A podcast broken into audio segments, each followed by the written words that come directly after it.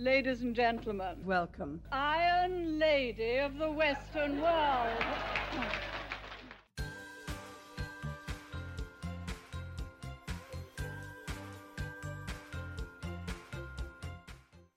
Olá, ferreiros! Bem-vindos a mais um episódio do Damascast. Eu sou a Lorene Cardoso e estou aqui com a minha co-host, a Catarina Donato.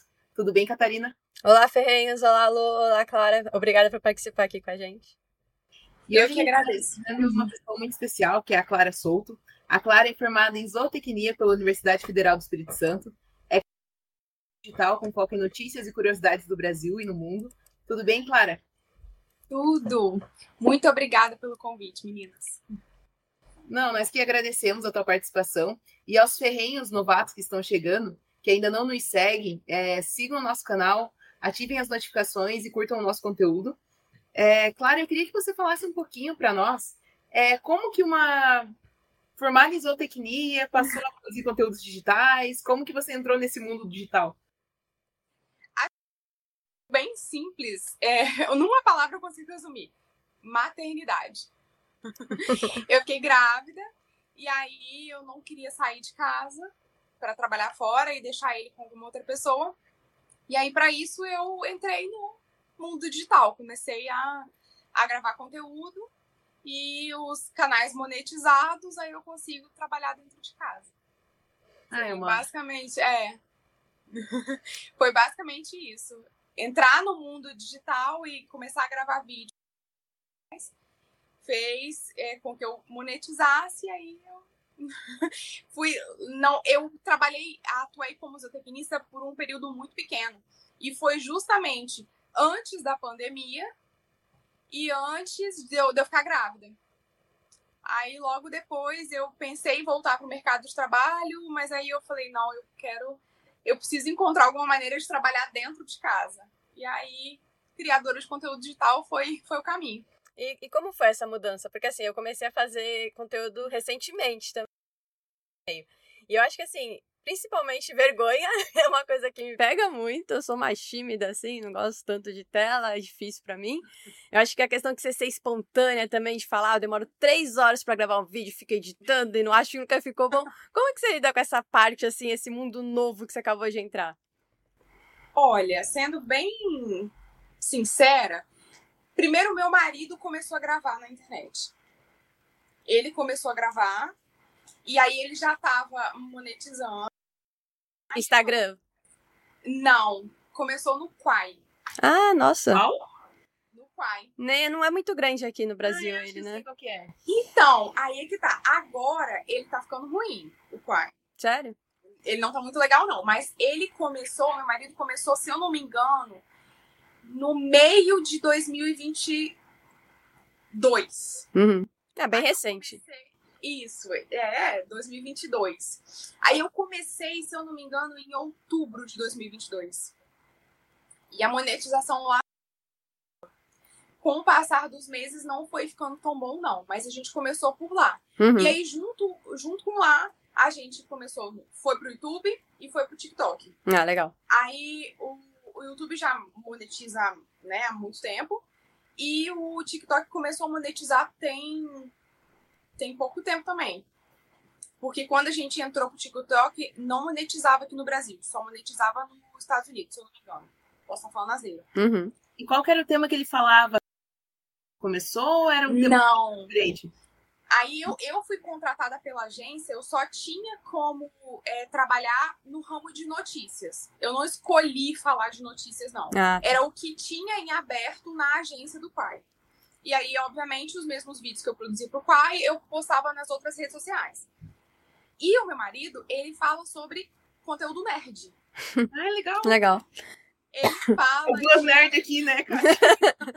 Eu tenho, tenho meus funcozinhos aqui. Ah. Deixa que bonitinho. Ele fala. Ai, que legal. Ele fala de. É, ai, meu Deus, que eu, eu, eu sempre esqueço. São termos que eu não falo muito, então eu sei pouco. Mas é todo esse mundo nerd. Que fala legal. Depois compartilha com É uma maré boa, sim, sim. É, ele, nossa, ele gosta muito, sempre gostou. Então, pra ele falar sobre isso é fácil. E você, então, foi levada para esse mundo da notícia ah, por conta dessa contratação de agente. Exatamente. Mas assim, meio que casou, porque eu já gostava de soltar a minha opinião dentro do, do Instagram. Sim. Eu sempre soltava a minha opinião, eu, eu, gostava de assuntos polêmicos. Assuntos polêmicos sempre foi alguma coisa que eu gostei muito. Principalmente no, no mundo que a gente vive, país E aí, onde tem sempre alguma polêmica, né? Sempre. No Brasil aí, ainda. Nossa, aqui é só Jesus. e aí eu comecei e ficou. Vou te falar que não foi difícil. Eu, eu acho que o meu primeiro vídeo foi quais as maiores contas seguidas no Instagram.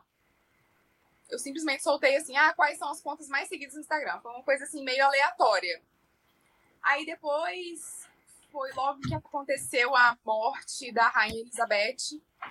Aí eu lancei um monte de vídeo da rainha e dos príncipes, das princesas, e aí os vídeos foram resultados. E aí, como você disse, Catarina, que você sente vergonha, eu fui Mas... perdendo a vergonha porque os vídeos foram tendo bons resultados. Sim. Aí a vergonha ela foi se dissipando. Mas acho que o suporte do meu marido foi primordial. Se eu não tivesse ele já fazendo vídeo e me ajudando, aí eu acho que eu não teria ido tão fácil. Sim.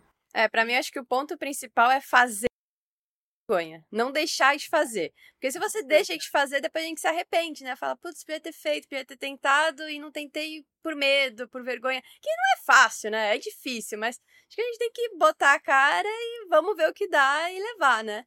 Aí, para quem Exato. quer seguir essa área, assim, o que, que você aconselha? Ah, qual plataforma começar? Um tema específico? Como falar? Você fez algum curso que te ajudou? Não, não fiz nenhum curso. Eu fui na cara e na coragem. É, eu acho que que a gente fala muito aqui dentro de casa, que às vezes a gente também vacila muito, às vezes a gente desanima, principalmente quando vem muito hater, nossa, é horrível. Ah, sim. Aí, feito é melhor do que perfeito. Sim. Com certeza. E, e assim, você, você tem que aceitar que vai sair feio. Que o cabelo vai estar vai tá um negócio assim, que você vai dar uma gaguejada, que você talvez vai ter que fazer um recorte, que você vai gravar, que você vai ler um trecho do seu roteiro, vai memorizar, vai gravar e vai e não vai sair exatamente como você escreveu para sair. É aceitar o erro, abraçar o erro e falar: eu vou aceitar o vídeo do jeito que ele ficar. Depois que eu fizer trocentas milhões de vezes, vai ficar bom. Persistência. E eu vi que ali no teu perfil tu deu uma migrada. Antes você falava mais de notícias ligadas à política, né? É, você sempre gostou de política, como notícia, você sempre, como você falou, você sempre deu a tua opinião dentro do perfil, né? Você profissionalizou isso com os vídeos, né? É, política eu sempre falei. Na faculdade eu era meio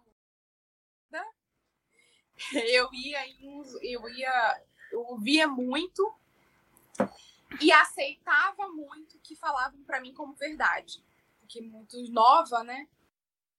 Então, com o passar do tempo, eu fui entendendo que a política não era aquilo que eu tinha ouvido na faculdade, do jeito que eu tinha ouvido. E aí eu fui tendo um, um raciocínio lógico. E aí isso foi um choque muito grande para mim. Na, na medida em que eu saí da faculdade, entrei para o mercado de trabalho e eu vi que o que eu ouvia na faculdade não era uma verdade. Não era, é, não era aquilo que a gente via na vida.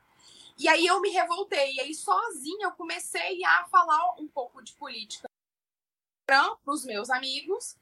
Perdi alguns amigos por conta disso, inclusive. Acontece. Deu uma filtrada, né? Mas, aí, quando eu comecei a, a gravar vídeo para monetizar, eu automaticamente comecei a falar sobre política.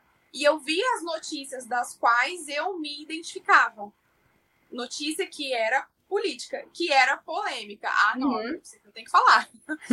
então, meio que casou. Eu não falar que muita gente monetiza e, e muito, falar de fofoca. Sim. Falar das, dos artistas, das celebridades. Quando tinha alguma coisa de algum artista ou de alguma celebridade que tinha a ver com política, eu até falava fofoca repente, se eu não conseguia. Aí política eu, eu, eu curtia. e como você acha que. É, desculpa. Pode falar. Como você acha que tá hoje em dia pela questão assim de fake news?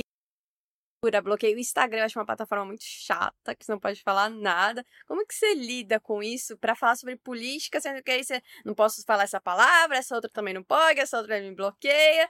Eu acho que o Twitter, nesse sentido, o X agora, né, do Elon Musk, é um exemplo, né, que outras plataformas deveriam seguir. Tô esperando o Elon Musk comprar o Instagram também, fica a dica, Elon Musk. Porque, assim, é, o Instagram você não pode falar nada, aí tem aquelas plataformas centralizadas que falam que é fake news, mas tem um viés também ali. Por isso que o Twitter acho que passou na faz para conseguir passar por isso e acabar não se prejudicando? Por incrível que pareça, a plataforma que mais dá banimento é o TikTok. Hum, não sabia disso. Não, é assim, o TikTok é incrível. Mas por Ele palavra, só... por termo que não pode usar? Tudo. Sério? Tudo. E, e, e, é incrível, vamos supor. O mesmo vídeo em que eu falei sobre a vacina do Covid roda no Instagram. Certo. Não roda no TikTok. Eu, eu, tô, eu, eu tô banida. Eu, o vídeo ele fere as diretrizes da plataforma. Aí eles falam que eu dou informação falsa. E, e, mesmo que eu esteja colocando a entrevista de um cientista, eu dou o nome do cientista, eu, eu explico o que, que ele falou na entrevista. Não, eu tô dando uma informação é, errada, falsa muito mais do que Instagram.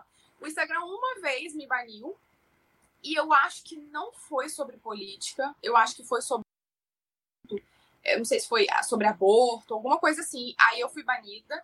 Eu fiquei sete dias sem conseguir entrar no Instagram. Nossa. Só que, só que o Instagram não monetiza, então eu não fiquei preocupada com isso. Agora, por exemplo, os assuntos de política no TikTok, se durante 30 dias, por exemplo, você tiver cinco vídeos banidos, você perde a sua monetização. Nossa. É bem complicado, porque, vamos supor, você faz cinco vídeos no dia. Uhum. Então, a, como você produz muito lá dentro, se você fizer uma palavra que bater contra as diretrizes dele, falar algum termo, falar algum assunto que não pode, você vai acumulando esses vídeos. Então, assim, é, a Lohane até chegou a falar que eu migrei um pouco justamente por conta disso.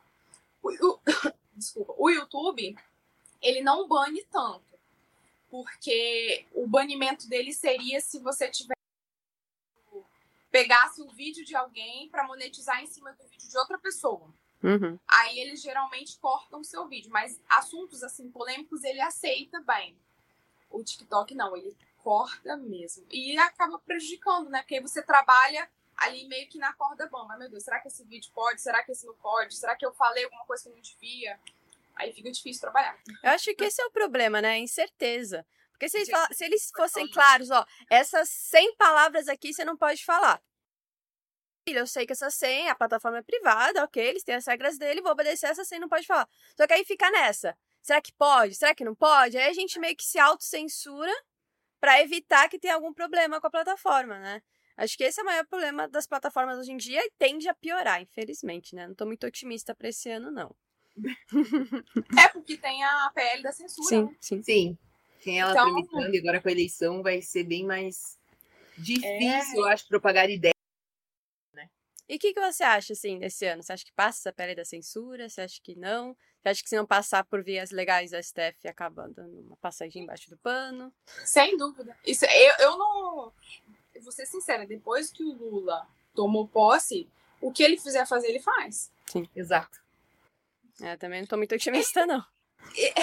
Gente, é, a, ano passado ele fez um churrasco privativo, onde deixavam os celulares dos ministros, tipo, na, no hall de entrada, e eles entravam e participavam do churrasco. Ele, o presidente do STF num churrasco privativo. Eles Nosso são amigos. Imparcial, né? Nosso jurídico super imparcial no Brasil.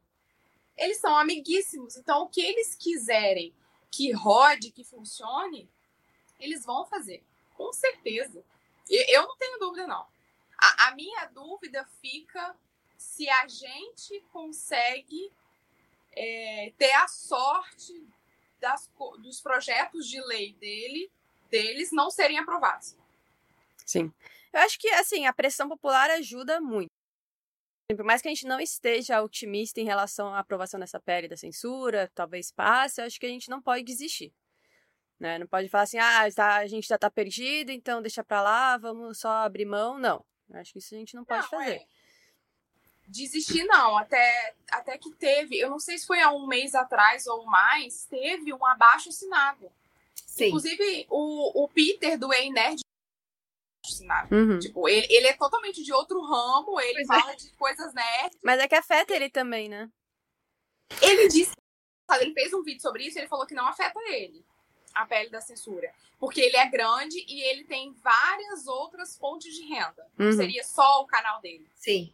Mas quem tá crescendo, eu, você Sim. e companhia, a gente fica na.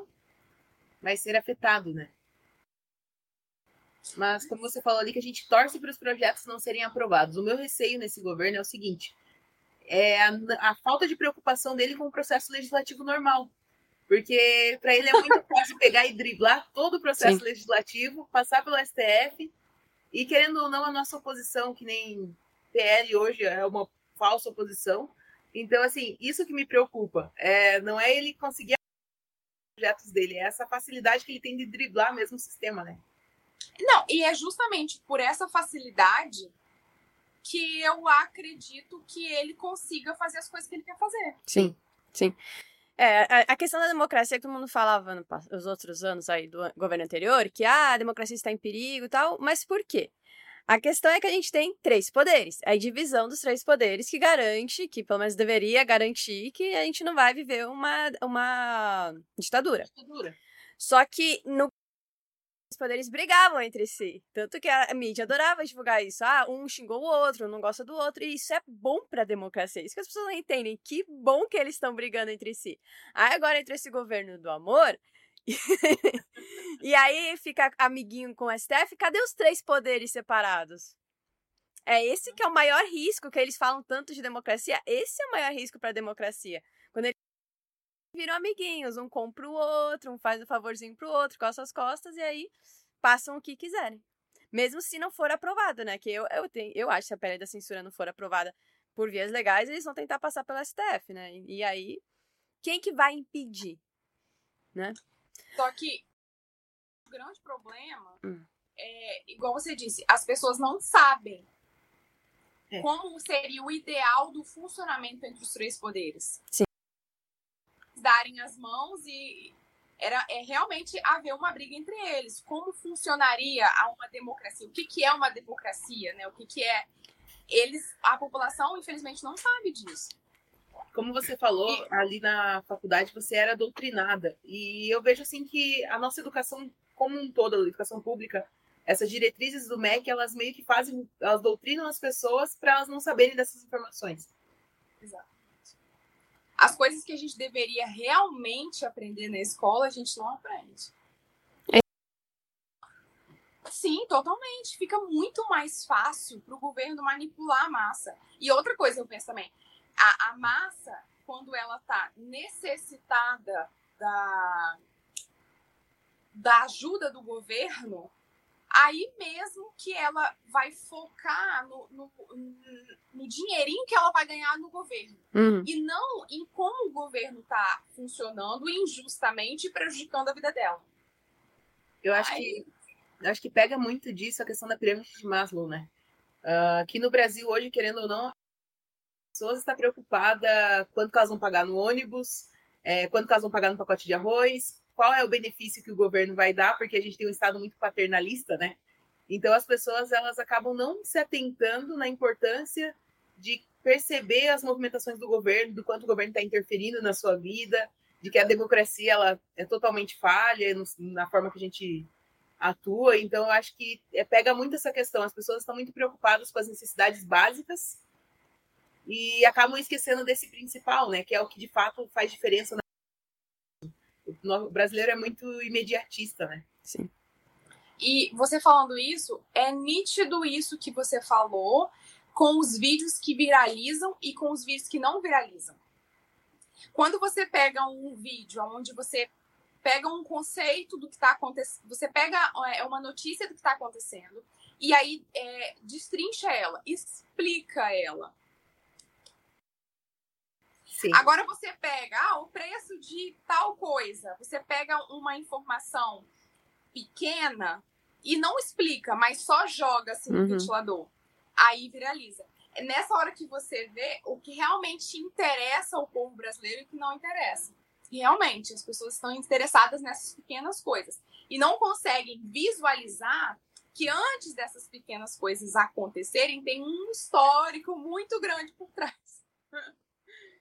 É, nessa sua experiência, teve algum vídeo que você fez que você, por exemplo, falou não vai dar muito e viralizou, o que mais viralizou, não sei. E algum que você fez e falou, nossa, esse eu tive um trabalhão, 10 horas editando, ficou perfeito, conteúdo ótimo e tem 10 visualizações. Sempre, todo dia isso uhum. acontece. Todo dia. E, e é bom até isso porque você não supervaloriza um vídeo só. Sim. Você não se apega a um vídeo só, você simplesmente se atenta ao, ao tipo de. a quantidade de vídeos que você quer fazer, que você tem disponibilidade para fazer. E foca em, igualmente entre eles. Não, não fica assim, meio que abraçando um vídeo só. Não, esse aqui vai dar super certo. Não, pensa assim, ai, se der, deu. Se não der, uhum. não deu. E às vezes você se surpreende, Mas, né? Sempre. Gente, não dá para saber, não dá para ter uma certeza. Ah, esse vídeo aqui nossa, essa notícia tá todo mundo falando. Mas às vezes. Mas tem algum que você lembra, assim, que você pô, adorou fazer, um assunto que você adora e, nossa, ninguém viu. Ou o contrário também, ai, nem gostei desse, tá todo mundo assistindo. Ah, eu acho que na época que eu tava explicando. Justamente isso, explicando é, assuntos que todo mundo, a massa inteira falava, nossa, que coisa ruim, que coisa é, qual era a palavra? Não é corrupção, mas é como se fosse. Uhum. Por exemplo, desvio. Na que estava estourando o orçamento secreto. Ah, é porque o orçamento secreto é isso e aquilo outro. Aí eu tive todo um trabalho de pensar em palavras simples. Uhum. Eu não gosto muito de colocar nos difíceis. Eu quero Sim. que todo mundo que assista consiga absorver aquilo. Uhum. E aí eu, eu gostava muito de assuntos que estavam em alta, eu explicava eles para tentar meio que mudar o pensamento das pessoas. E eles não tinham grandes visualizações. Aí quando você falava alguma coisa assim provocativa, que não era tanto explicativa, mas provocativa, aí, aí viraliza. Treta, né? a último... terra das tretas. É, o último que viralizou bem foi das é, eu, é, eu, chamo de checagens do Elon Musk, mas a gente sabe que não é ele, né? Que são os leitores que vão dando Sim. notas daquela, daqueles tweets, né? Então teve um tweet de uma pessoa falando do, do MST e da produção do MST, que é maravilhosa, e que não é. Aí embaixo teve uma checagem dos leitores explicando a, a, aquela informação, que aquela informação era errada. E aí aquele, eu, tipo, eu não dei nada para aquele vídeo, eu fiz não fiz roteiro, não fiz nada, só soltei. E muita gente visualizou e teve uma repercussão bem legal. Eu vi esse vídeo seu. É, é tá vendo? Esse aí, esse aí foi. Mas eu acho que isso, por mais básico, assim, básico entre aspas que seja, é o vídeo mais importante pra gente fazer. Porque é aquilo que mostra pra população o que a mídia, às vezes, o que você não vai ver na televisão. E aí, essa, eu não lembro o nome da pessoa que fez o post que você colocou no seu vídeo, mas a pessoa é fala como se como se, ah, olha só, o MST joga. E muita gente não para pra refletir. Será que é verdade? De onde que tá tirando isso? E aí, se ela postar isso no YouTube ou uma televisão colocar isso, é, é como se fosse verdade. E aí, isso daí não é fake news. Aí, as, aí as, essas agências de checagem não vão atrás, né? Que eu acho absurdo, mas enfim, né? E eu, eu acho isso muito, muito, muito importante o trabalho que você faz. Porque a gente não tem outras fontes, né? A gente precisa dessa informação é, descentralizada e distribuída para conseguir o que está acontecendo no nosso país. Se a gente for depender de televisão, na minha opinião, né? For depender de televisão, for depender de um jornal, eles não estão mostrando isso. E aí essas pessoas postam como se fosse rei da verdade, e se a gente não fizer o contraponto, quem vai fazer? Por isso também que me fez vir pra internet. Eu acho que uma hora você não aguenta mais. Você tem que falar, não, ou, eu vou meter a cara aqui e azar, tentar, preciso tentar, ou vou ficar no sofá reclamando e me arrepender depois de não ter feito. Acho que esse é o principal fator que me levou a fazer isso, que eu acho que eu espero que ação. Quanto mais pessoas fazendo, mais força a gente tem, né? Ah, sim. Uma, uma coisa que me chama atenção nos teus vídeos, Clara, que eu acho que é o que falta muitas vezes dentro do nosso. vou falar movimento liberal, não sei se você se identifica assim, mas dentro do movimento liberal falta muito essa linguagem fácil. Sim. É, você conseguir entregar para as pessoas normais que não lidam com política, pessoas que não leem Mises, pessoas que não leem essas Hum. coisas, é o conteúdo de qualidade, como a Kate falou. E eu acho que isso é de extrema importância, assim, porque tu fala com uma linguagem fácil Sim. para o afegão médio entender. Eu bacana, assim. Por incrível que pareça, é, o, o meu público no YouTube, né, que eu já parei pra ver isso, são pessoas com mais de 50. A maioria. Nossa, sério? O, o, aham, o meu. de idade, né? Uhum. Tem, vem 18. ah, a- ali, na primeira parte, são pouquíssimos. Aí quando chega na idade mais 50, mais 40, aí Legal. é bem é bem interessante. Ou seja, são pessoas que é, estão acostumadas, que eu penso, né? Que estão mais acostumadas à televisão do que a celular. É.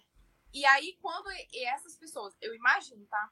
Quando pegam o celular e encontram uma linguagem mais fácil, talvez prenda mais elas, né? Não sei. Talvez estou aqui só. Não, eu acho que faz muito sentido isso que você falou. E eu acho que tá migrando também, né? Eu vejo assim, meu pai. Meu pai antes só televisão. E agora ele tá. Eu vou pra sala ele tá lá no YouTube. Eu vou lá pro quarto dele ele tá lá na internet. Então, eu acho que tá, tá migrando. Até assim, por culpa da televisão mesmo, dessas mídias, que tão entre... não estão entregando conteúdo, na minha opinião, aceitável. Não tem, assim, um contraponto bom, as... não é imparcial, né? Vamos dizer assim. E acho que eles mesmos acabam fazendo com que a gente procure outras alternativas. Mas assim, é, você falou de imparcialidade. Eu vou ser sincera, eu acho Não há, não há, não há. E nenhum Nem meio. nem é, nem quem tá nas redes sociais. Sim, o problema é fingir que é imparcial. Eu acho que assim, ah, essa é a Clara, ela faz o conteúdo com esse viés. Você vai assistir sabendo que o viés é esse. Agora, o problema é que na televisão, é, umas mídias mais centralizadas, eles tentam passar a imagem de serem imparciais. Que não, que é como você falou, não existe isso. Se eles falam assim, ó, a gente tá colocando essa, essa matéria com essa opinião e o nosso viés é esse. Eu não tenho problema nenhum com isso.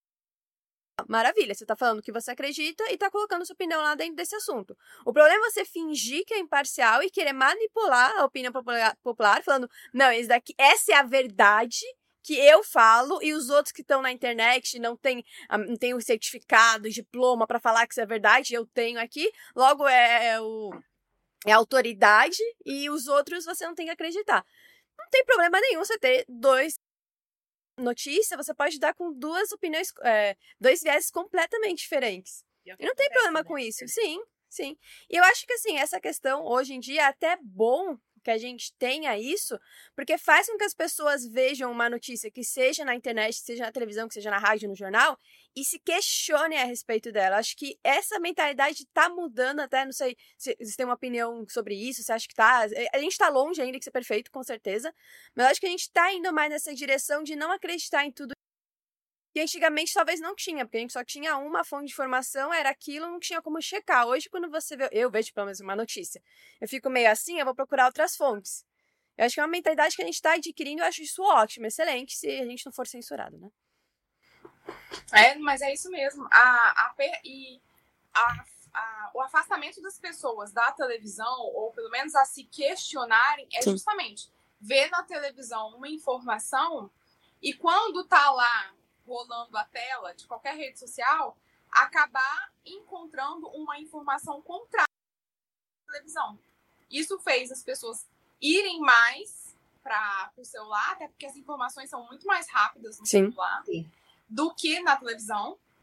Então, tudo caminhou para que as pessoas se questionassem mais e saíssem da TV.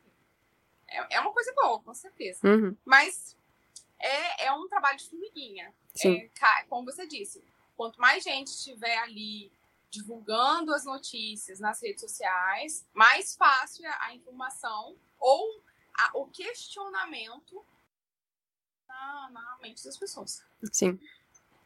E eu vejo que a internet ela permite essa pluralidade, né? Na TV você não tem, você sabe que o cara tá ali, ele tem aquela aquele peso de autoridade que antigamente a televisão tinha, o Jornal Nacional tinha, esses jornais mais tradicionais. E a pessoa que estava assistindo ali, ela não questionava, que nem você falou agora, tá mudando isso porque na internet ela tem uma pluralidade. Eu vou numa uma página de esquerda, vai ter a mesma mensagem, a mesma reportagem que você tá falando na tua página, só com viés completamente diferente. Se a pessoa ela tá ali com aquilo na mão, é mais rápido para ela fazer, ela mesma fazer essa checagem, né? Ela mesma faz esse contraponto, ela mesma consegue discutir. Mas eu vejo, eu fico feliz de saber que o teu público é 40 mais, 50 mais, porque sinceramente é o público que mais me preocupa nesse sentido, porque é o pessoal mais que estava mais acostumado com a questão da televisão tradicional. É legal ver que eles estão migrando para esse tipo de canal mais plural. Né? mesmo tempo que é uma coisa boa, às vezes eu fico achando que não é uma coisa muito boa. Porque, o, é, igual eu disse, na, na faculdade eu sentia muito, é, era, era muito comentado, é, é era escancarado a, a o partidarismo para a esquerda uhum. e as pautas como feminismo. Gente, lá tinham lá em Alegre, que foi onde eu estudei, em Alegre, interior do Espírito Santo, tinha toda semana um encontro de feministas para dizer o que, que é que tinha que ser feito na universidade para modificar, modificar a vida. Então, assim, ao invés da, das pautas serem como nós vamos nos inserir no mercado de trabalho, que eu acho que é o que menos é dito dentro da faculdade, é o que mais deveria ser dito dentro da faculdade inserir no mercado de trabalho, manter quando sair daqui. Ninguém fala isso na faculdade. Sim. Mas fala sobre umas coisas assim que. Uh, que é doutrinação mesmo. Então é, é, é muito complicado ter menos jovens assistindo os meus vídeos. Sim. Eu fico frustrada nesse sentido. Uma vez eu estava na fila do supermercado e eu acho que foi antes da bem antes da eleição. E a, a gente começou a conversar sobre política, a fila estava grande, então tinha uma, um casal atrás de mim mais velhos. Eles provavelmente estavam na faixa dos 50 anos. E eu estava com meu filho, tinha, devia ter uns oito meses na época. E aí ela puxou papo comigo por conta do meu filho e de repente a gente estava falando sobre política. E ela falou que dentro da casa dela, os três filhos, adolescentes ali, não conversam com os pais. Nossa. A casa dela tá dividida. Ela e o marido e os filhos. Justamente porque os filhos estão ali, na alguns no ensino médio ainda, e eram três, acho que dois estavam na faculdade e outro estava no ensino médio. E os da faculdade não conversavam mais com os pais, justamente porque dentro da universidade estavam sendo doutrinados a serem esquerdistas e eles não não apoiavam o governo, né? É, não, perdão, apoiavam o Bolsonaro e etc. Então, assim, é, é um pouco preocupante só gente mais é. velha nos meus vídeos. Se tivesse uma, uma tivesse um pouquinho alto, assim, meio que igual, mas é, é, muito, é muito discrepante. A galera jovem não curte muito os meus não assiste muito os meus vídeos. É sempre a galera mais velha. E aí eu, eu queria atingir a galera que tá na universidade, porque eu acho que faria diferença. Eu acho que ali faz muita diferença. A, a, o susto que eu levei, eu, eu quando eu vim para o mercado de trabalho e eu comecei a ver a política com outro, foi muito grande. Eu lembro que a minha mãe também era esquerdista, eu sentei assim com ela e falei, mãe, é, não é bem assim. Deixa eu te mostrar um negócio aqui, aqui, aqui. Sabe, não é bem isso que você tá falando, não é esse mar de rosas que vocês acham que é. Minha família toda era. Então, assim, e eu fui abrindo a mente da minha mãe, da minha avó, da minha tia, que elas achavam que assim, o Lula era maravilhoso. Olá, ferrenhos! Sabia que estamos em diversas plataformas digitais? No YouTube, Spotify, Instagram e principalmente nosso site, encontrando vários artigos envolvendo a liberdade ou a falta dela. Não perca tempo e acesse damosdeferro.com.br e em nosso Instagram, arroba Instituto Damas de Ferro. E como foi quando você começou a falar essas coisas? Sendo tudo de esquerda, assim, e começaram a falar que xingaram, teve briga de família. Ou você conseguiu lidar com isso de alguma forma? E se sim, dá uma dica aí pra gente que é difícil. Até hoje, a minha avó não gosta muito dos meus vídeos. A minha avó, 76 anos, não gosta muito dos meus vídeos quando eu falo sobre política. Ela ainda acha que o Lula é. Ai, mas é porque ele fez isso, ai, porque ele fez aquilo. Ai, vó, tá bom. Aí com vó a gente não discute, não. Sim, não, não adianta ficar batendo boca. Exatamente. Agora, a minha mãe e a minha tia foi interessante, porque eu abri a minha mente com política antes de gravar os vídeos. E esse uhum. assunto me interessou antes. Foi entrar no mercado de trabalho, ouvir a opinião de outras pessoas, sair da faculdade, me abriu a mente. E aí, quando eu me deparei com coisas do que a gente conversava dentro de casa ou do que eu via na faculdade, eu sentava e conversava. Mãe, olha isso. Minha mãe foi a que mais me ouviu e ela falou bem assim: nossa, eu não imaginava, eu não conseguia ver isso. Que é, é basicamente tirar a venda dos olhos. Sim. Pessoas. Sim. As, as pessoas que tinham a. É, é, que tem, né, a visão da minha mãe, visão quando eu estava na faculdade, é assim. Não, não consegue ver. Nossa, mas isso é assim? não tem essa capacidade. É, simplesmente eles é, colocam na cabeça que isso tudo é ruim, que o rico faz mal pro pobre, que o pobre passa fome. É uma. Tudo começa, pelo menos dentro da faculdade, na, na luta das classes. Sim.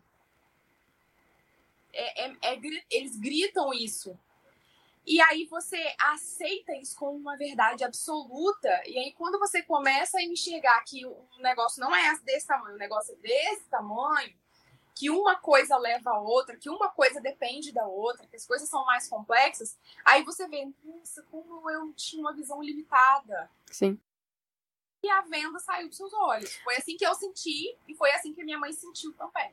Mas eu acho que é justamente por, pelo que a gente já falou, de não ter tido esse contraponto sempre é, na internet, né, essa informação descentralizada. A gente só tinha aquilo, então não é nem que vivia assim. o brasileiro vivia assim. A gente não tinha. ia procurar, se não concorda com o que está passando na televisão, ou se tem uma informação um pouco enviesada, a gente ia procurar informação onde? E eu, eu acho que esse trabalho que a gente faz na internet e de conversar mesmo pessoalmente com a família, conversa calma, o principal ponto é falar com calma, ter paciência, como você falou, usar palavras fáceis para atingir mais gente e não sair brigando. Que eu vejo também um pessoal assim, de direita e esquerda também faz isso, né? Tem dos dois lados, que às vezes, ah, você votou no Lula, então você é X, Y, Z, você votou no Bolsonaro, então você é A, B, C e fica só xingando. E assim, eu já vi acontecer o oposto. Porque aí você, se você A e a pessoa do lado B te xinga, você vai tender a ir mais ainda pro lado A. Você vai ter o efeito oposto que você queria. Você é, vai só jogar essa pessoa mais pra ele. Exato. Ideia, né? Então tem que ter uma paciência. É. Forma, né? E você falou de atingir um público mais velho. Eu não sei se isso acaba sendo uma coisa ruim ou boa, porque teoricamente o mais velho que deveria também ajudar na formação dos filhos, na formação dos netos, passar essa informação adiante. E você é mãe, assim, né? Eu imagino também você lida com essa questão de educação, de para o seu filho não ir para esse lado mais enviesado, com, com, sem conseguir procurar outras informações? Porque eu acho que é, é, uma preocupação que todo pai hoje em dia tem, né, em relação a isso. É, é, é engraçado, porque a gente meio que fica torcendo para encontrar outros pais que tenham as mesmas as mesmas ideias que a gente. Porque uhum. aí a uhum. gente meio que faz uma, uma bolinha. Uma comunidade é, é uma mini comunidade. Também torce para que na escola do seu filho também você encontre pais que tenham mais ou menos as mesmas preocupações, que sejam responsáveis, minimamente responsáveis, aí já é alguma coisa. Porque geralmente as duas coisas andam juntas. óbvio, assim, é, não dá para generalizar, mas eu sinto isso. Quando eu encontro com outros pais, é, quando eles se preocupam mais com a educação dos filhos, eles automaticamente não são esquerdistas. É, é, não é generalizado, tô falando Sim. de uma experiência pequena, assim, com, com os que eu encontrei pelo Uhum. caminho. Os que se preocupam mais, os que estão mais atentos, os que analisam mais, os que conversam mais sobre isso, eles também fazem isso. E eu acho que é quando a pessoa ela não delega, o esquerdista geralmente ele delega a responsabilidade da vida dele Sim, pro Estado. sim. E daí quando o pai ele entende que a responsabilidade da criação, principal da criação do filho é dele, geralmente ele é uma pessoa que entende que a responsabilidade da vida dele é dele e não do Estado, né? Então por isso que acho que acaba tendo essa diferença gritante assim. Quando a pessoa Com tem um senso de autorresponsabilidade. né? E acho também Exato. por. Sim. Acho também por saber que educação também você vê em alguns livros assim de educação infantil que tem viés também, né? Então acho que disso gera preocupação do outro lado, que nem se, se eles batem muito de um lado, o outro lado tende a responder na mesma intensidade. Se eu sei que eu vou colocar meu filho numa escola e que vai ter lá, eu eu vi uma entrevista da Madeleine Lasco falando que tinha num livro infantil falando que um termo era racista. E ela esmiuçou tudo falando, gente, não é, não é, isso é invenção. E tá lá no livro infantil ensinando que é. Então acho que o pai de esquerda fala, não, tá tudo bem. Se eu deixar a educação lá, eu sei que vai ter mais ou menos com os mesmos valores que eu tenho. E o nosso lado, tá, o liberal, que seja, ele já sabe que se ele não fizer isso, não vai ter outra pessoa fazendo por ele. Ai, mas é, é- eu acho que é desafiador. Sim, imagino que sim. Mesmo que é, é, eu acho que é mais fácil pro pai que não se responsabiliza. Ah, sim. É, é mais fácil para ele, ele que não se responsabiliza. Independente do viés político do pai ou da mãe, se ele se preocupa, eu acho que fica mais difícil. Ele- De qualquer maneira, meu filho vai agora para a escola esse ano. Aí a gente fica assim, meu Deus, como vai ser? Tem três aninhos, a gente é, é um bebê, é um, não sabe, né? Não vai ter, não vai ter tantos viés políticos ou não, mas a, a, inter, a educação básica que um pai dá para um filho é, pode refletir nas outras crianças, né? Sim. Porque Sim. se uma criança é, é largada da tela 24 horas por dia, ela fica mais agitada, mais agressiva. E aí, se você tem uma criança que não fica tanto, vai, vai, haver, vai haver um conflito entre as crianças, né? Uma que, que é menos agitada e a outra que é mais agitada. É por isso que eu acho que é importante a base que você dá em casa, né? Quando o filho chega à escola, como foi, o que você aprendeu, questionar, conversar, né? E, claro, se fosse fácil, né? E Criar filho não é fácil. certeza. Que a paternidade em si, a maternidade, ela exige muito mais. Ela exige muito mais porque o pai e a mãe, além do trabalho ali normal que tem que fazer, ele tem que também ficar blindando é, todas essas informações rápidas que vêm, tem que ficar blindando da onde o filho vai receber a informação, porque às vezes você na sua casa, teu filho não tem acesso a determinados meios, a determinados é, canais de comunicação, mas lá na escola, convivendo com outras crianças, ele acaba tendo acesso a essas informações que tiveram porque os pais Dentro de casa, é. Tipo, é um trabalho Exatamente. muito dobrado. Exatamente. Eu não Eu- sei, eu- vocês têm. Alguma de vocês você tem filho? Não, não. Eu não E tenho. Eu confesso assim que eu que eu vejo que é uma responsabilidade muito grande. Eu até confesso, eu tenho quase 30 anos, estou com 27 anos agora, que eu não me vejo porque eu acho muito difícil. Ai, se todo mundo tivesse a, a, a visão da responsabilidade que é ser pai, muita gente não teria. E eu, geralmente, quando eu vejo alguma situação conflitante ali entre pais e filhos, seja no supermercado, seja, sei lá, em qualquer lugar, numa pracinha, num parque, eu, eu sempre comento, cara, tem algumas pessoas que não deveriam ter. Isso, eu tenho essa visão também. Cara, pra que que você foi fazer? Porque você tá destruindo uma vida. Faltou um pouquinho de sua cabeça, achar que é um pet. Não, é. É. Aí, aí, nesse caso, eu não gosto muito de pet, mas tudo bem. Cada um com o seu. Mas aí, nesse caso, é melhor que essa pessoa fosse só pai de Sim, pet, não sim. fosse pai Sim. de Porque é responsabilidade 24 horas por dia, 7 na semana. Você só vai ter férias quando fizer 20, 30 anos e nem aí, né? Exatamente. Não tem jeito, não. Já pensou em investir nossas ideias? Estamos com camisetas e canecas exclusivas com a qualidade garantida da Viés. Aproveite e compre na viesbr.com. Não, mas eu vejo assim, é muito real isso. As pessoas elas não têm noção da responsabilidade que elas estão se propondo. Sim. Porque eu acho que antigamente era algo tão natural, tipo, ah, eu vou casar, eu vou ter filho. As pessoas não paravam para fazer essa análise, né? É. E hoje eu vejo que, as- que algumas pessoas elas não têm senso de responsabilidade própria. E daí elas acabam achando que também elas continuam nessa ideia, tipo, ah, vou ter um relacionamento, ou se tiver filho, tipo. Só que a gente vê que não é assim, né? Daí a gente acaba despejando vários seres humanos no, no mundo, assim, totalmente atrapalhados.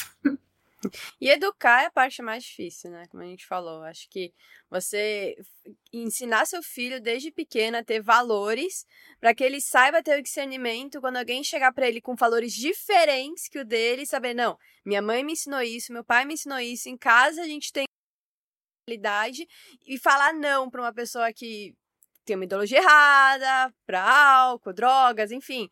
Porque aí é a criação que você teve em casa que vai ditar que tipo de adulto você vai ser. Claro que assim, existem exceções. Existe aquela pessoa que, pô, teve uma criação excelente dos pais e mesmo assim foi para um outro lado. Mas o que eu vejo é que, no- eu acho, eu já tive discussões com outras pessoas sobre isso, mas acho que no- 80, 90% do que a pessoa vai ser é criação. Ah, a criança já vem com uma coisa dela, claro que já vem com uma coisa dela, mas eu acho que você pode direcionar para um caminho certo e um caminho errado. Muito garantido, né? Mas eu acho que é uma grande parte do que aquele ser humano vai se tornar. É, se todo mundo, se todo pai levasse em consideração que tudo é educação, Sim. é, é incrível isso. Tudo é educação. E, e outra coisa, eu sinto que é muito mais fácil ensinar pelo exemplo Sim, com certeza. do que pela forçação da barra. Uhum. Sim. Faz isso. Não. Leva aquilo de forma natural. E um equilíbrio dentro de casa. Sim. Se a criança é emocional dentro de casa, não precisa ter o melhor carro, a melhor casa, o melhor quarto, os melhores brinquedos. 50 zilhões de brinquedos. Não.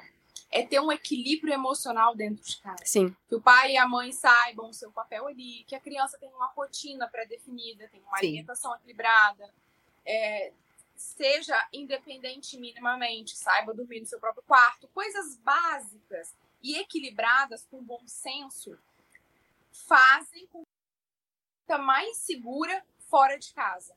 E aí, o que eu penso, eu não sou especialista, mas o que eu penso, se a criança se sente segura dentro de casa e ela tem, ela sabe mais ou menos como a casa dela funciona, os pais, os pais ou responsáveis, né, independente de quem seja, a tratem bem, ela entenda o que é certo e o que é errado, tenha, tenha mesmo um equilíbrio emocional dentro de casa, é muito mais difícil dela ser atingida do lado de fora, porque ela, ela, ela se sente segura dentro de casa.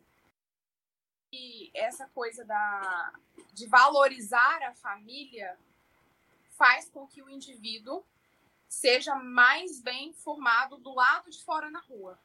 Que aí, eu não sei onde eu vi isso, talvez vendo várias pessoas falando sobre esse assunto, eu, eu consegui juntar isso. Mas quando você tem um, um, um governo que, de certa maneira, apoie pautas que queiram a família e queiram destruir a pátria, você vai ter um indivíduo que vai ficar perdido. Porque se ele, se ele vê o pai e a mãe dele como pessoas ruins, como pessoas que né, não querem o bem dele, estão atrapalhando, ah, meu pai e minha mãe me enchem o saco, sei lá. E, e eles não têm amor ao país, ah, o Brasil é maravilhoso, o Brasil tem terras maravilhosas, o Brasil é maravilhoso, aqui a gente consegue trabalho, aqui a gente consegue, né, a gente consegue se desenvolver e crescer. Ele não vai ficar tão à mercê do governo. Sim. De, de do político que tá lá, do político que não tá lá. Ele, ele, é como se o indivíduo ficasse perdido nisso, né? Uhum. E, e eu acho que o governo, de certa forma, ele faz isso. Sim. Não, isso tá falando. É é a realidade nossa hoje. Porque gerada falar, nossa, o governo quer destruir família, a Clara tá exagerando. O Lula falou isso. Tem uma entre... Pra quem acha que a Clara exagerou agora, co- coloca no Google, coloca no YouTube, tanto faz. O Lula tem essa frase. Que tem que ba- combater a família e tem que combater o, o- essa questão de patriotismo. Que é uma barreira pra ele, ele sabe disso. Então é, é completamente assim a nossa realidade hoje em dia, isso. Eu acho que a esquerda ela tem a busca e essa intenção de destruir bases da sociedade Sim, mesmo. sim. Ah, princípios básicos, família, questão de valores morais, éticos. Porque assim, se você tem um indivíduo que ele não valoriza nem a família, que ele não tem motivação para proteger algo de alguém que é do sangue dele, alguém que criou ele ali, ele não vai ter motivação para dar o melhor dele fora, fora de casa, ele não vai ter motivação para defender as ideias dele e também para proteger o país no qual ele, no qual ele vive, né? E é mais fácil manipular. que isso. Eu acho que é mais fácil de manipular e é mais fácil da esquerda também ela tipo de ela, ela vai pela cultura por isso, ela vai tentando destruir essas bases porque é mais fácil dela se infiltrar é, de forma efetiva, porque se você não tem uma base consolidada de família, pá- pátria, moral e ética, você não tem muito pelo que lutar. Você vai Sim. trabalhar para quê? Você vai trabalhar com qual objetivo? E eu acho que é exatamente isso que a esquerda faz. Tem aquele livro, acho que é o 1984 mesmo, que as pessoas elas questão do amor, do laço, da família. É. E é muito nítido como o coletivismo ele tenta fazer isso, ele tenta tirar essa individualidade da pessoa. Uhum. Porque querendo ou não, quando você ama o teu pai, você ama o teu esposo, você tem um amor ali no teu núcleo familiar, isso de alguma forma é a sua individualidade. É algo que faz você querer acordar todo dia e dar o seu melhor lá fora e ter responsabilidade sobre as coisas que você faz. E a esquerda e o coletivismo como um todo, ele tenta atacar essa, essas premissas, né? Porque fica mais fácil dele falar, não, como a Catarina disse, é o governo do amor, o amor venceu, e de forma muito generalizada, muito banal, sabe? Eu acho muito, querendo ou não, eu sinto que no Brasil eles estão tendo vitória nesse sentido. Sim. Por isso que eu acho que é tão importante ter pessoas como a Catarina, como a Clara, a gente aqui no podcast, Hum, falando nossa. e defendendo essas ideias e esses valores, porque se não tiver, Sim, daqui sim. 20, 30 anos, eu acho que a coisa vai estar bem pior, sabe? E você falou do coletivismo e do individualismo. Eu acho incrível. e Não é a palavra incrível, é i- incrivelmente decepcionante é, conseguir colocar na, na cabeça das pessoas que o coletivismo não é uma coisa legal. Sim. E que, e que se o governo olhasse para as pessoas como indivíduos diferentes, Sim. seria muito mais rico para a população. Cara, é muito difícil explicar isso para as pessoas. Elas acham que é o máximo colocar, dividir cada um no potinho. Ah, porque você é desse grupo, que você é desse, que você é desse. E isso como se fosse uma coisa maravilhosa. Colocar Ah, mas- rótulos, né? Nossa, e, e, e como que isso é fácil quando você tem 18 anos? Sim. Sim, é lindo, é tem maravilhoso, 20. né? Não, o córtex pré-frontal ele só termina de ser formado aos 25 anos. Então é muito fácil colocar dentro das universidades as pessoas em potinhos. Elas vão se sentir incluídas e amadas, porque aí também o governo ensina que a família não é boa. Então ali no meu potinho eu sou feliz, porque eu sou amada, eu sou- nós somos iguais, nós pensamos e amamos as mesmas coisas. Só que não é colocar as pessoas em potinho não vai, não é justo. Sim. É todo isso. As pessoas são Exato. diferentes. Você cria conflitos entre esses grupos. Eles acham que ah, é o amor, todo mundo se ama e tal. Só que quando você divide a pessoa em movimento negro, movimento da mulher feminista, movimento do pró-aborto, movimento do homossexual, você cria grupos e uma hora ou outra se vai ter choque disso daí. Vai. Essa semana eu vi um pré-candidato de Curitiba, ele foi atacado geral e ele é negro. E o pessoal do movimento negro começou a atacar ele falando bem assim: "Nossa, você é negro e você. Você Não pode. a sua raça, contra o movimento e tal. Então você percebe que essa criação, as pessoas que estão dentro desses grupos, elas acham, ah, eu tô dentro desse grupo, é, as pessoas me entendem, eu me identifico. Só que para o governo, para o pessoal coletivista, a criação desses grupos, ela cria guerra entre as pessoas. Guerra, a tal da guerra de classes, ela é fortalecida através dessa criação de movimentos, né? Sim. Teve até esse exemplo que você falou do 1984, eu assisti um vídeo esses dias que apareceu na internet para mim, de uma... Ela era... É, e ela fugiu. Ela tá dando vários, vários vídeos e entrevistas explicando como que é a vida lá. E essa questão de contra a família, que tem muito no 1964, eles mostram como eles jogam um filho contra o pai, acontece exatamente igual na Coreia do Norte. Ela fala, quando você chega na escola, os professores falam, ah, seu pai não te ama, quem te ama é o ditador aqui é o chefe aqui do governo, quem tá no poder, que ele te ama, que ele é sua família, e eles incentivam que você é, é, denuncie seu pai, que você é, haja contra sua família em pró. Então tem muito dessa doutrinação. E assim, é óbvio que a gente não tá nesse nível, né? Tamo, felizmente, estamos bem longe disso, por mais que, né, eu acho que alguém. Tem algumas pessoas que usam como exemplo. Mas aí, voltando para essa questão das redes sociais, que eu acho, assim, essencial esse trabalho, eu queria perguntar para Clara é, é, uma pergunta assim para quem está assistindo e tem um pouquinho de intenção por trás assim minha. Como monetizar na internet e viver disso? Como ter uma renda na para assim, eu, eu acho que muitas pessoas querem ir para esse caminho, mas também pensam, ah, é uma dedicação, né? Eu tenho que. É, eu tenho que ter uma estabilidade financeira, claro, na minha vida, mas eu, por isso que eu não vou sair da pedir demissão amanhã para começar um canal no YouTube. Como que eu faço para ir migrando aos poucos e como conseguir renda na internet, é, divulgando notícias, divulgando informações? Eu acho que a primeira coisa é você ver quem já tá lá. Uhum. Vamos supor, independentemente do assunto começar a abordar, veja quem você segue uhum. nos canais que monetizam, por exemplo. Parece. Canais você diz YouTube? Ou. Não, é. é, aplica, é redes sociais, né? Na verdade. Tá. Porque é, dá, o Quai não vale mais a pena. Qual você acha que é melhor hoje para monetizar? TikTok. TikTok. TikTok.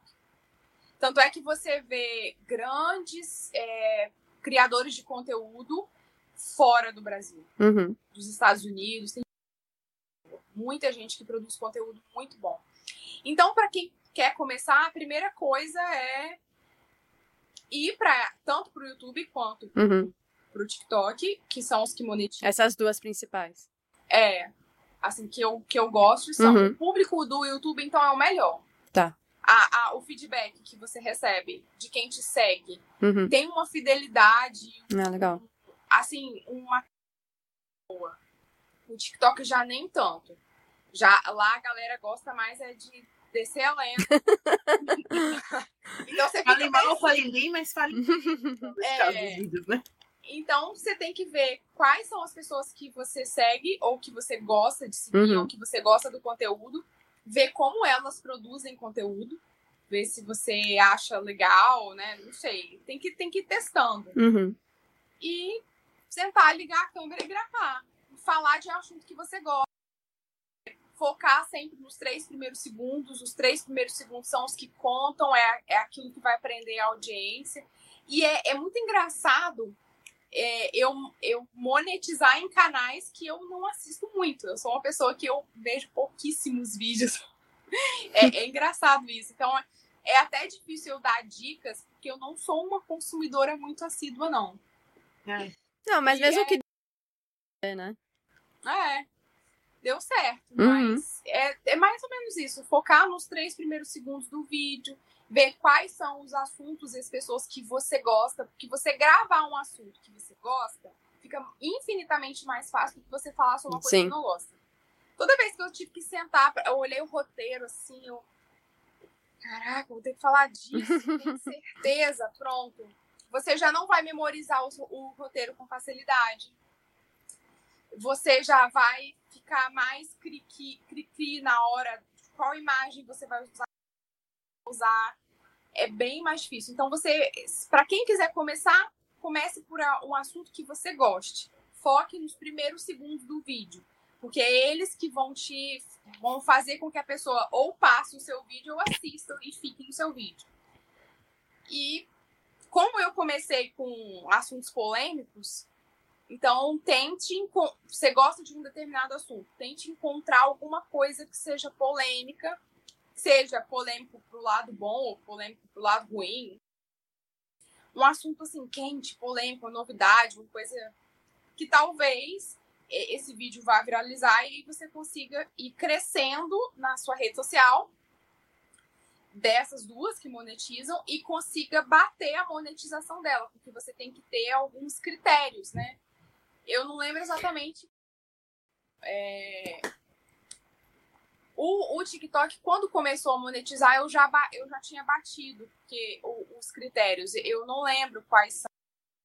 Eu, eu já mandava vídeo para uhum. lá só para manter a rede social. Mas usar ela assim mesmo, uso nada.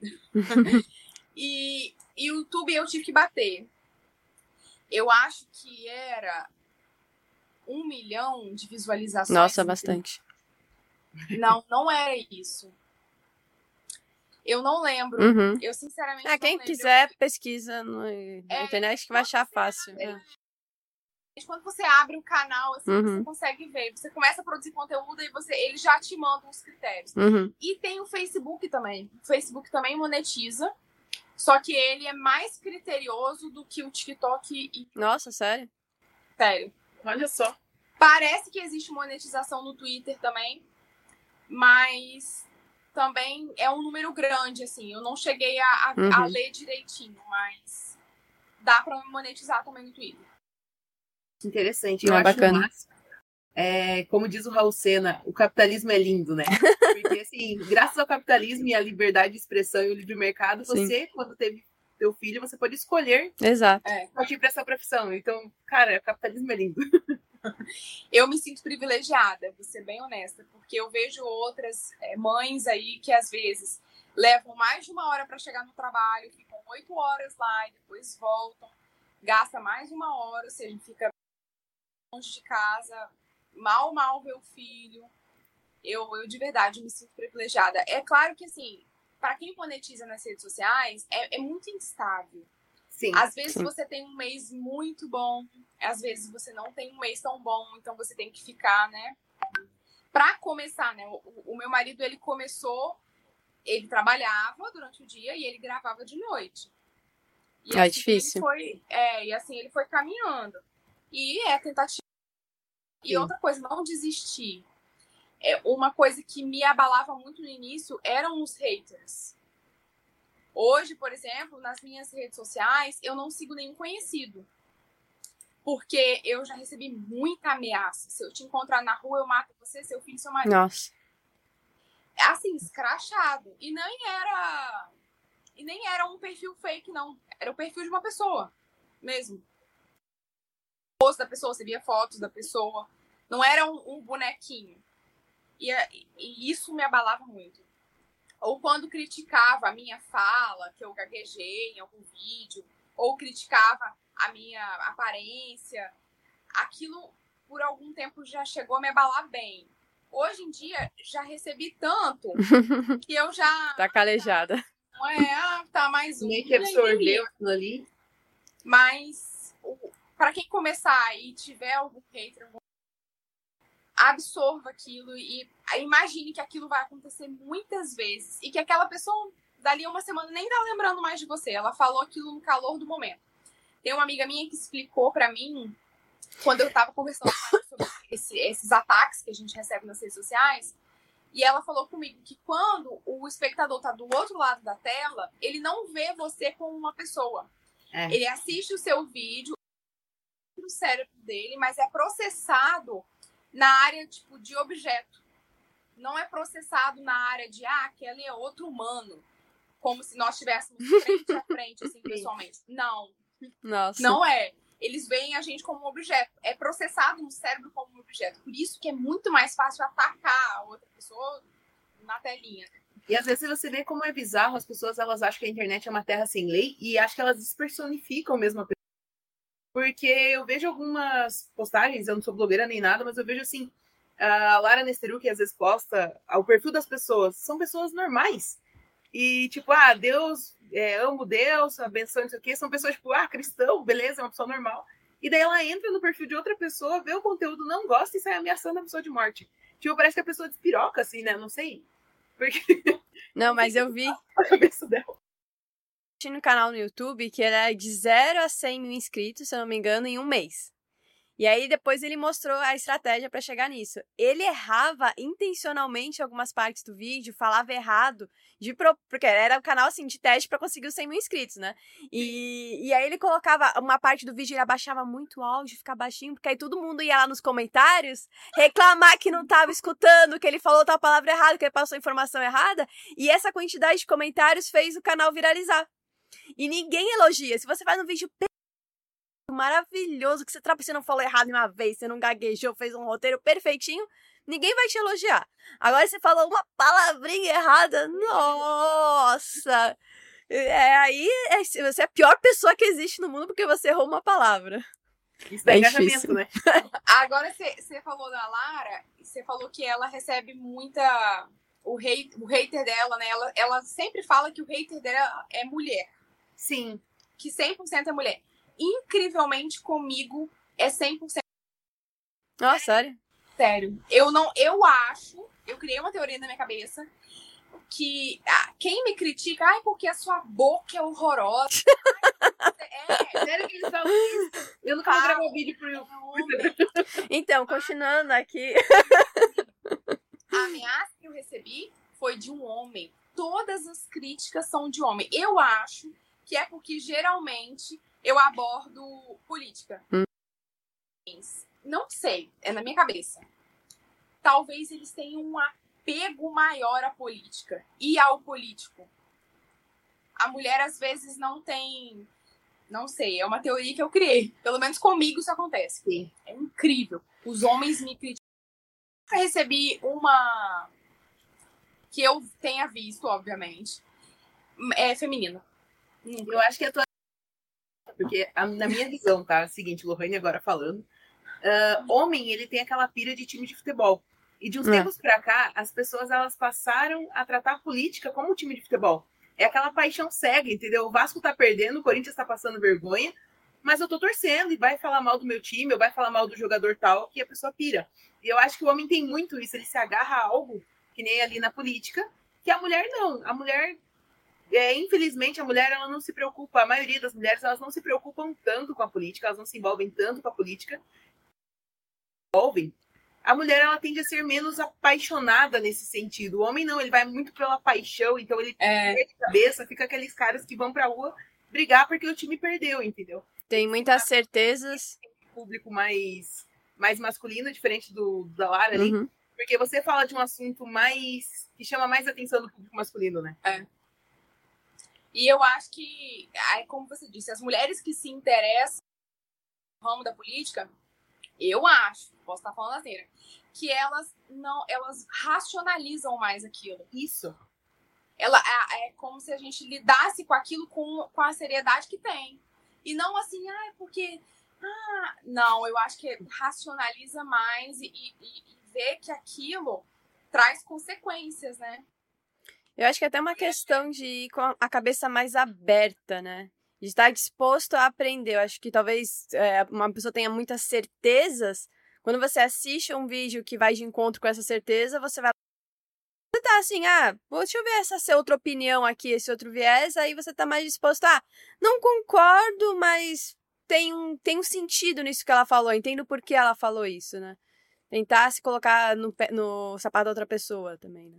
É, e eu acho assim, é, a mulher para ela se envolver na política demora um pouco mais. Sim, E quando ela se envolve, como você disse, ela se envolve com a mente mais aberta, quer entender algo. sim. O homem, quando. A maioria, tá? Não tô generalizando. que não são assim doentes apaixonados. Mas eu digo essa questão mesmo do hater. O cara que perde um tempo na internet para xingar uma mulher porque ela falou sobre um político e algo que ele não gostou, é aquela pessoa que aparentemente trocou o futebol pela política, ou trocou aquele esporte que ele era louco pela política, sabe? Então, acabou se dividindo nos últimos anos muito do lado A e o lado B. E as pessoas, na maioria das vezes, elas não param para estudar o que, que elas estão falando. Elas pegaram, ah, o Bolsonaro falou tal coisa. Então, tipo, é, o meu sócio da ele sempre dá um exemplo e é muito real isso, tá?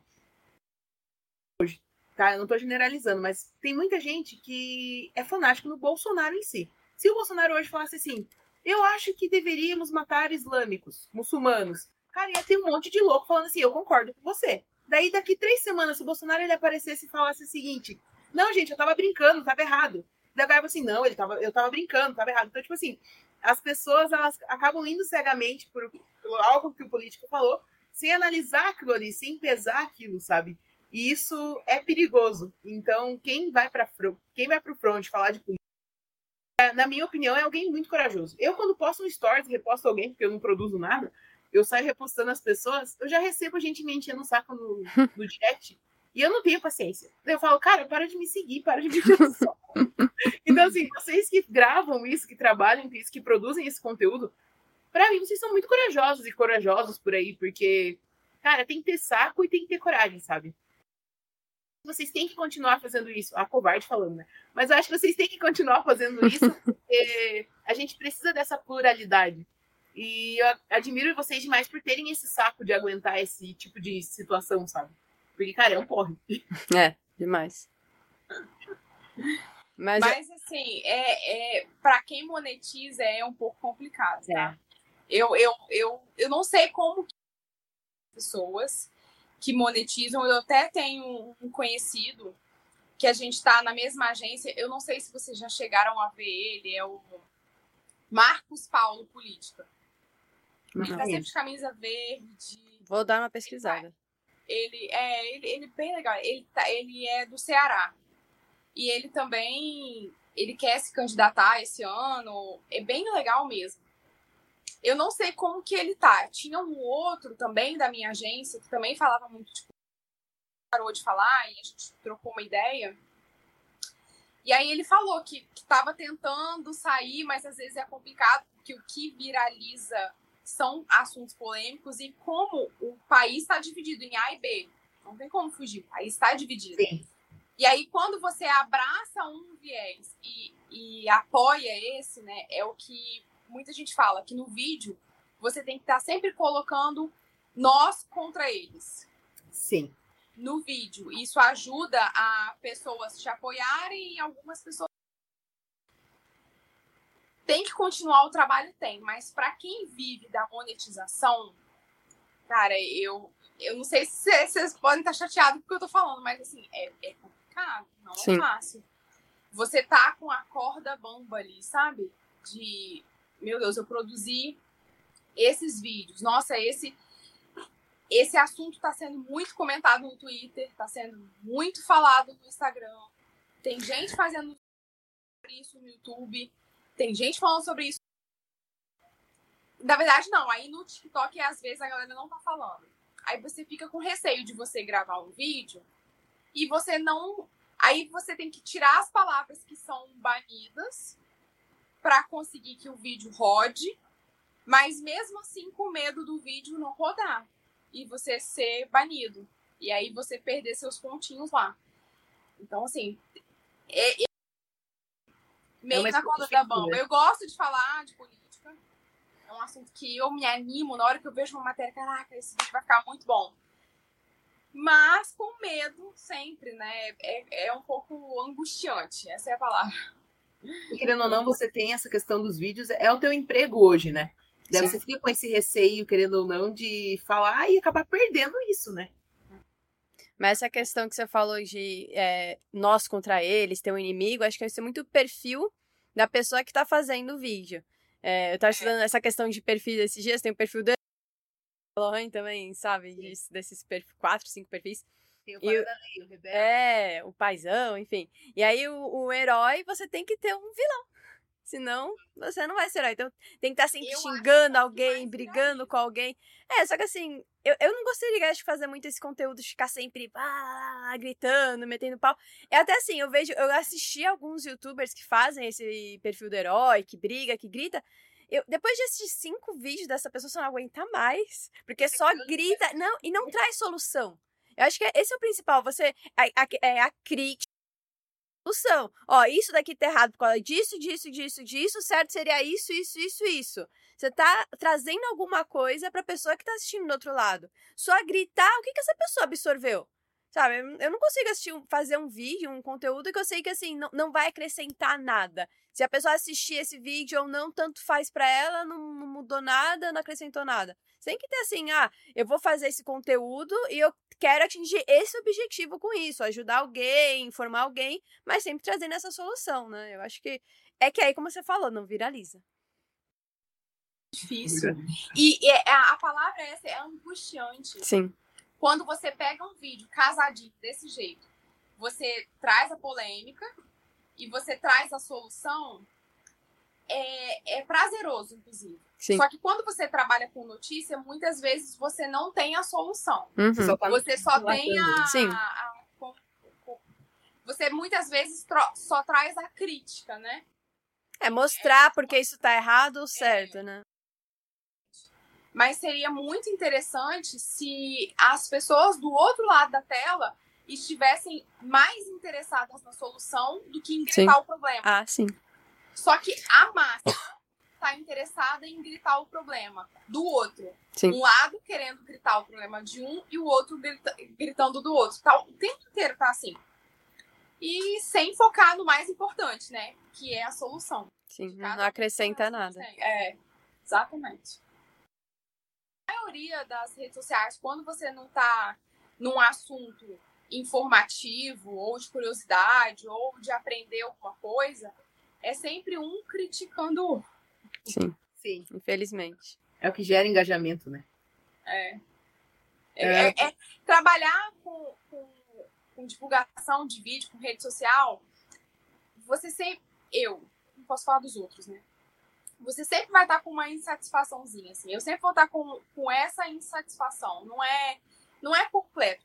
E eu acho que qualquer trabalho que leve aquilo como trabalho mesmo, você vai sentir isso de alguma Ah, sim, você com vai, certeza. Você vai ter alguma insatisfação. Não tem jeito. Também tem muita coisa boa. Que vocês falaram que pouca gente elogia. É incrível o público do YouTube, eles elogiam. Ah, legal. Eles, eles têm uma gratidão com o seu trabalho, com seu esforço. E não é. Eu vou pro YouTube, é... não aguento mais. Que, e não é à toa que é a rede social que monetiza há mais tempo, né? Sim. Uhum. Querendo ou não, é a mais, é a mais segura nesse sentido. E é, é bom, é bom trabalhar pro YouTube. Eu acho super legal. E são perfis de público diferentes, Sim. né? O público do YouTube e o público do TikTok, por É. exemplo, né? É porque o, quem tá te assistindo no YouTube já procurou aquele conteúdo, geralmente é um conteúdo um pouco maior, com mais informação. Não apareceu aleatório para aquela pessoa. Às vezes Às até vezes aparece, mas. É, mas. A pessoa não vai perder o tempo, às vezes, assistindo um vídeo longo pra um conteúdo que ela já não gosta. Um conteúdo mais informativo que ela já não gosta. Aí no TikTok você tá lá só passando 50 vídeos, mesmo no Instagram, e aí aparece um vídeo que completamente diferente do que aquela- pessoa acredita que seja verdade, e aí vai lá xingar, né? Sim. Estão insatisfeitos com a própria vida. Exato. Feito uma rede social do outro pra destilar o ódio. Aí você. é uma Exatamente. é. Encaminhando para o final, é, gostaria de agradecer a todos os ferrenhos que nos acompanharam até aqui. E se você ainda não se inscreveu no canal, não curtiu e não comentou, seja mal ou bem, ah, mentira, seja bem. Comente, compartilhe para que o pessoal possa acompanhar também nosso conteúdo. É, Catarina, obrigada por mais um episódio. Claro, eu gostaria muito de agradecer a tua participação, foi muito proveitosa pra gente. Acho que ficou um episódio muito bom, muito proveitoso e legal. Se você puder nos indicar um livro ou alguma página que o pessoal também possa acompanhar, fica. É, livro ou página minha? É, A minha pode ser um página? livro de alguém que você indique ou alguma página que você indica para o pessoal também acompanhar as notícias. A, a Revista Oeste é a que eu mais gosto. De notícia, a Revista Oeste é a melhor. É, as, inclusive, quando eles postam alguma coisa que não está muito certa, eles fazem uma correção, que eu acho isso. É a Revista Oeste a que eu mais acompanho para notícia. Eu quero agradecer vocês pela, pelo podcast. Eu amei. não fiquei tão nervosa quanto eu imaginava. Eu gostei mesmo, gente. Muito obrigada. Obrigada, claro, pela participação. Obrigada, Ferrenhos. Obrigada, Lô. E, e ah, passa o seu Instagram também pra gente seguir lá, né? Pra quem tá assistindo. Clara Souto, DS. Clara lá pra acompanhar notícias de verdade, gente. Isso aí. Muito obrigada, Ferrenhos, e até uma próxima. Até a Até próxima. Tchau. As opiniões do convidado não representam a posição do Damas de Ferro enquanto instituição.